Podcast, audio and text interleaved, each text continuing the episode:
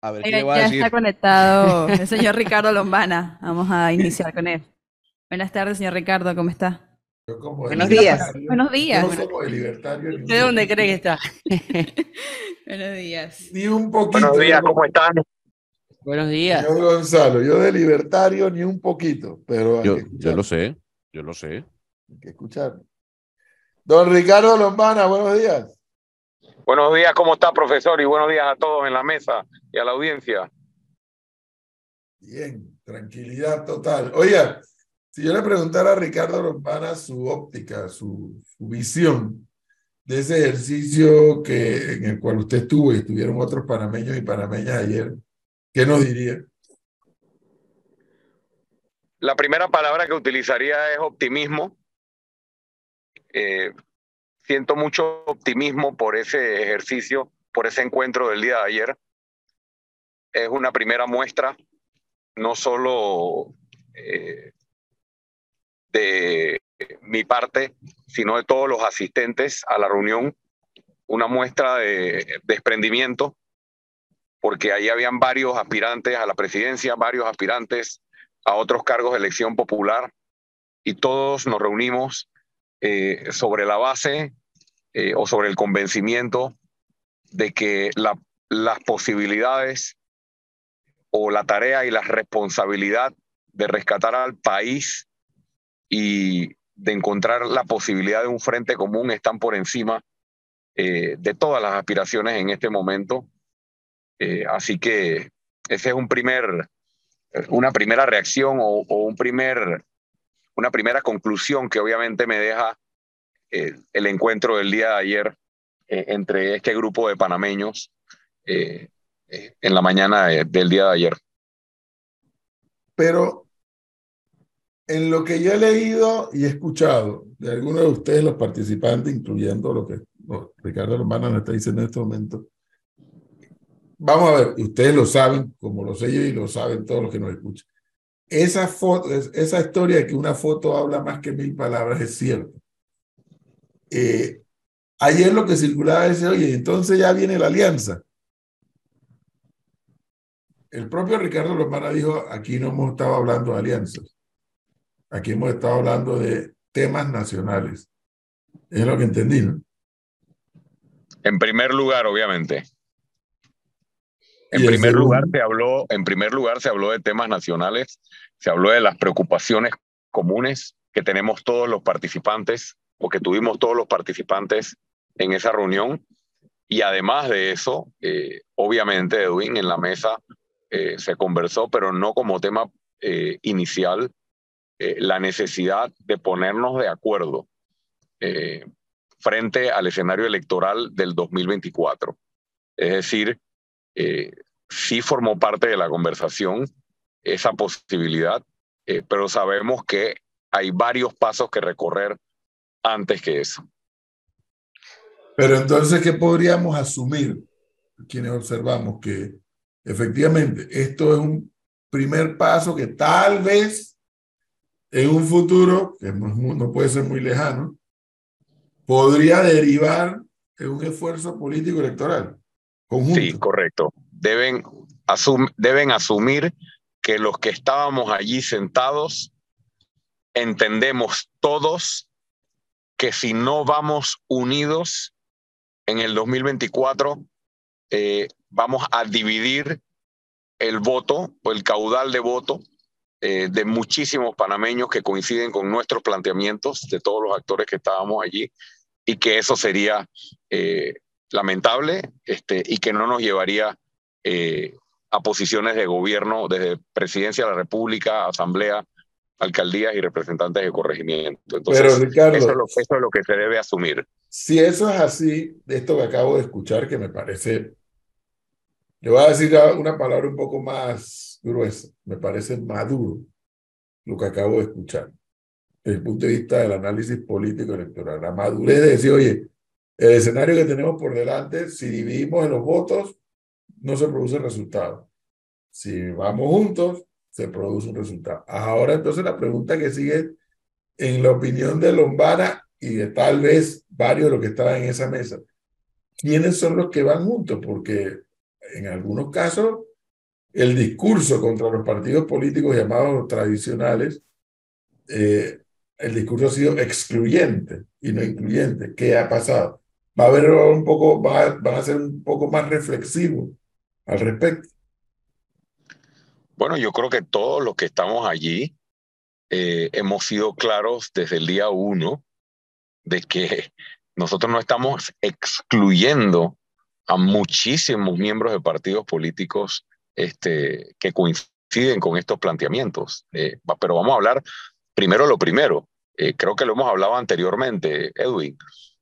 nosotros debemos consolidar un bloque primero, un bloque de las personas que estaban allí y las organizaciones que estaban representadas allí y además de eso, eh, muchos otros que pueden irse sumando a este esfuerzo. Entonces, obviamente no es excluyente de grupos o de partidos o de organizaciones, es excluyente de planteamientos, de visión y de propuestas que no coincidan o que busquen intereses contrarios. Entonces yo creo que ahí cada uno tiene que ubicarse en su, en su esquina, ¿no? Ahí cada uno tiene que ubicarse en su esquina eh, y saber qué organizaciones políticas, qué partidos, qué coaliciones eh, son las que este, están promoviendo el desmantelamiento del Estado clientelista.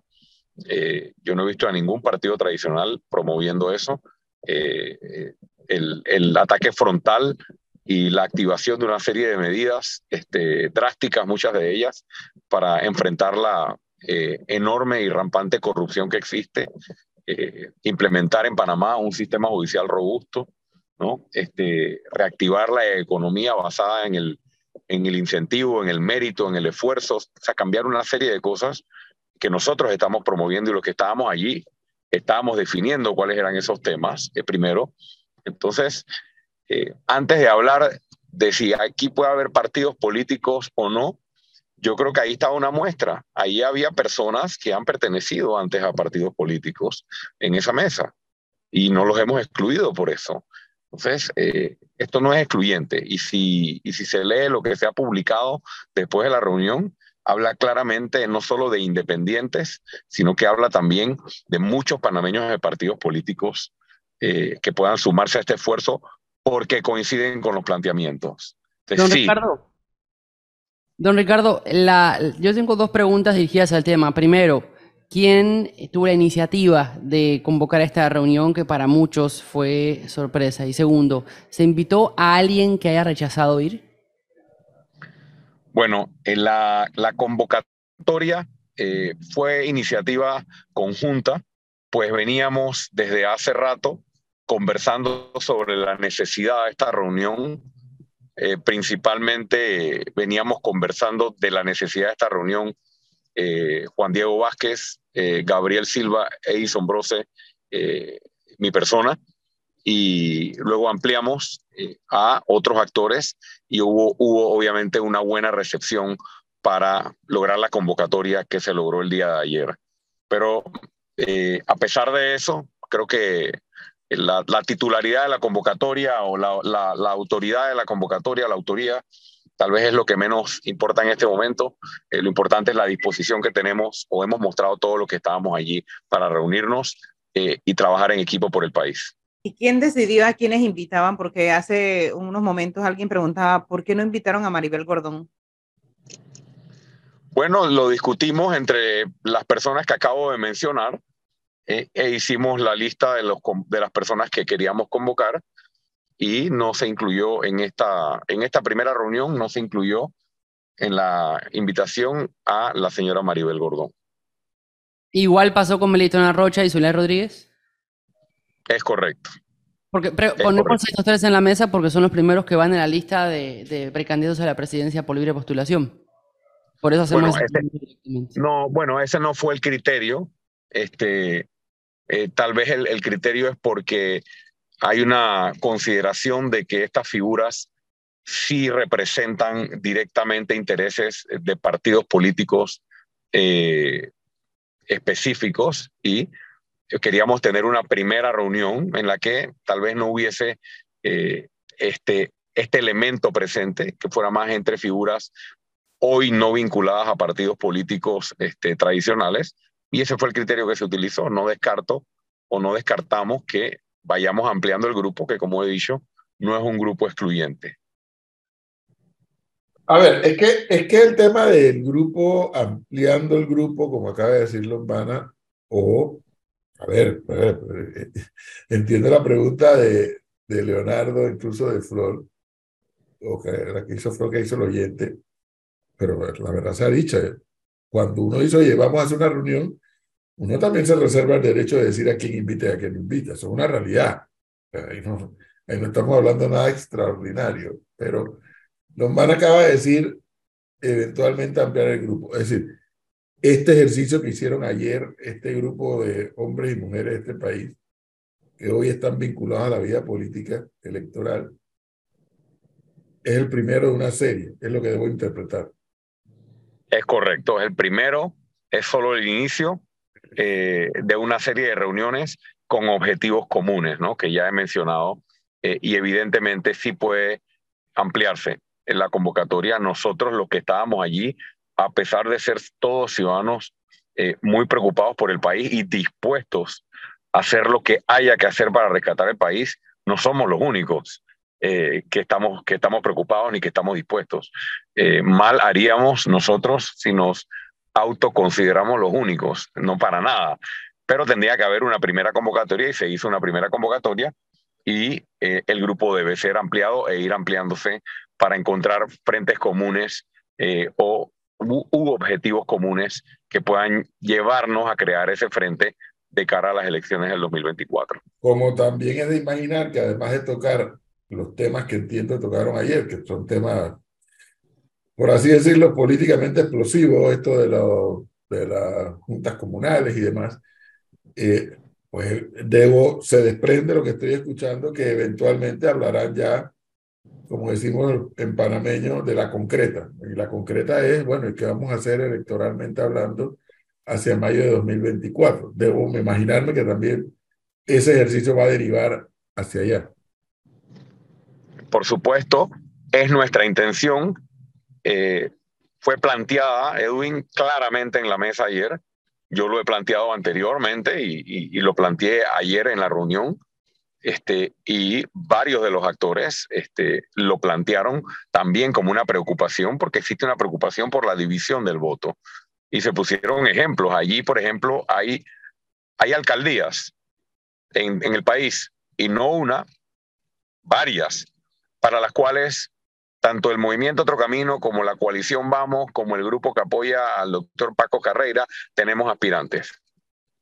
Y si se promueven los tres aspirantes y los tres aspirantes están en la papeleta, es probable que no salga ninguno de los tres, porque se divide el voto entre el electorado eh, que coincide con nuestro planteamiento, que es un planteamiento que ya, eh, ya se conoce, ¿no? De, de, cuál es nuestra postura y nuestra visión y a qué vamos a ir a los cargos públicos. Entonces, eso sería eh, eh, eso sería eh, catastrófico, aparte de que sería una falta de visión, este, y se habló de eso, pero todavía no, o sea, no estamos poniendo el tema de candidatura por delante, pero sí se reconoció que esto nos debe llevar a esa discusión y el movimiento Otro Camino, ahora partido político, dejó claro que dejará los espacios y abre los espacios que sean necesarios abrir en los distintos cargos y en las distintas postulaciones para postular eh, a esta oferta electoral y poder armar un bloque que es lo que tenemos que armar. No es un reto, no es un reto fácil. Usted ha estado en esto, profesor, pero es un, un reto que necesariamente hay que asumir y tenemos esa responsabilidad frente al país. Claro, don Ricardo, pero lo que usted menciona a nivel independiente, si lo masificamos a nivel global con miras a las elecciones presidenciales, lo decía el profesor más adelante, tenemos por acá el lado independiente, por acá tenemos la mesa tripartita, por acá tenemos a Ricardo Martinelli, por acá tenemos a Martín Torrijos y por acá tenemos a los tres independientes. Y el profesor decía, no hace falta salir a votar siquiera. Ya sabemos con esa cantidad y ese chorrero de candidatos quién va a ganar. Tomando en cuenta esa premisa, que es la que usted también habla a lo interno de los independientes, es posible que esa expansión de conversaciones, como usted lo ha planteado, incluya a José Isabel Blandón y a Rómulo Rux? Yo creo que es muy prematuro para hablar de algo como es. nosotros Eso ni siquiera está en la mesa ahora mismo. Eh, ellos tienen que lograr primero ser candidatos a la presidencia de la República. Este, ellos tienen sus propios proyectos políticos. Eh, no sabemos qué va a pasar con el señor Martinelli, si lo van a condenar, no lo van a condenar. Eh, el señor hay muchas cosas inciertas. Entonces, mientras se definen las cosas que están inciertas, nosotros tenemos que ir unificando nuestro bloque.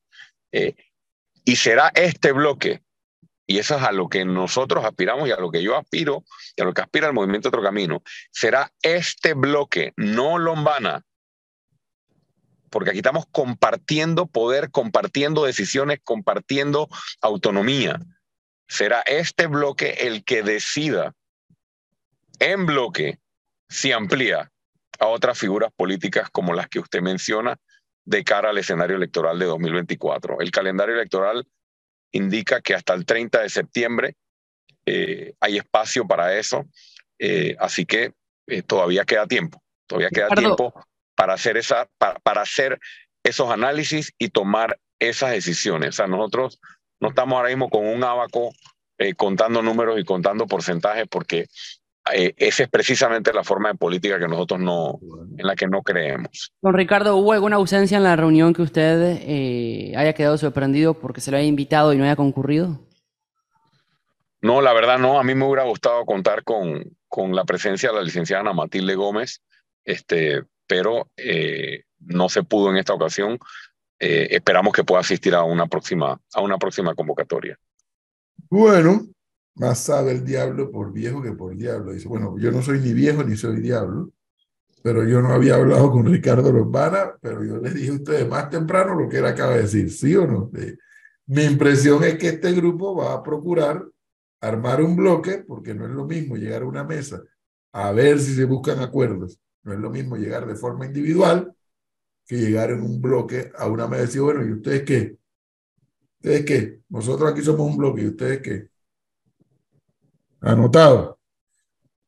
Interesante el ejercicio, don Ricardo Lombana. Eh, ustedes deben estar conscientes que un sector de la sociedad panameña que ayer eh, esta noticia fue muy buena para un sector de la sociedad panameña. Eh, para otro, pues, para otro. Un día Lombana, cuando se ponga viejo, va a escribir su libro, me imagino, ¿no? Y entonces, ¿por qué la gente le tiene miedo a Lombana? Yo no entiendo. Aquí estoy viendo alguna reacción. Yo, pues si Lombana es un panameño que ha dicho, yo estoy dispuesto a hacer. Y se, arrebatan, se alborotan. No, hombre, no, con calma. Si va a haber diversidad, no pasa nada. Pero fíjese que yo quiero preguntarle algo, profesor. Usted ya, usted ya se puede, se puede dar por sentado que Edison Bros es el, es el candidato de la coalición independiente, ¿no? Doctor, doctor Lombana, se puede decir eso, ¿no? Es el candidato de Moca.